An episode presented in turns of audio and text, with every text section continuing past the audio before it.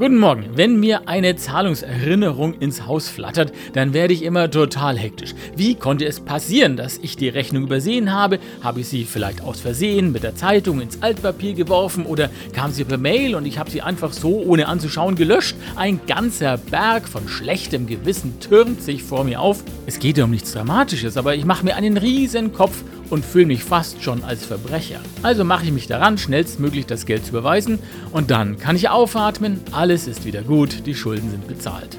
Am kommenden Osterwochenende geht es um ein ganz ähnliches Thema. Dass ich gegenüber Gott auch sowas wie Schulden habe, weil ich als Mensch nicht geliefert habe, was er von mir erwarten dürfte. Ich bin eben nicht perfekt und begehe Fehler, aber Gott vergibt mir. Da muss ich nicht mal was überweisen, sondern einfach erleichtert aufatmen. Er sagt, Du, alles ist gut. Seit Ostern. Gott sei Dank. Einen guten Tag wünsche ich euch.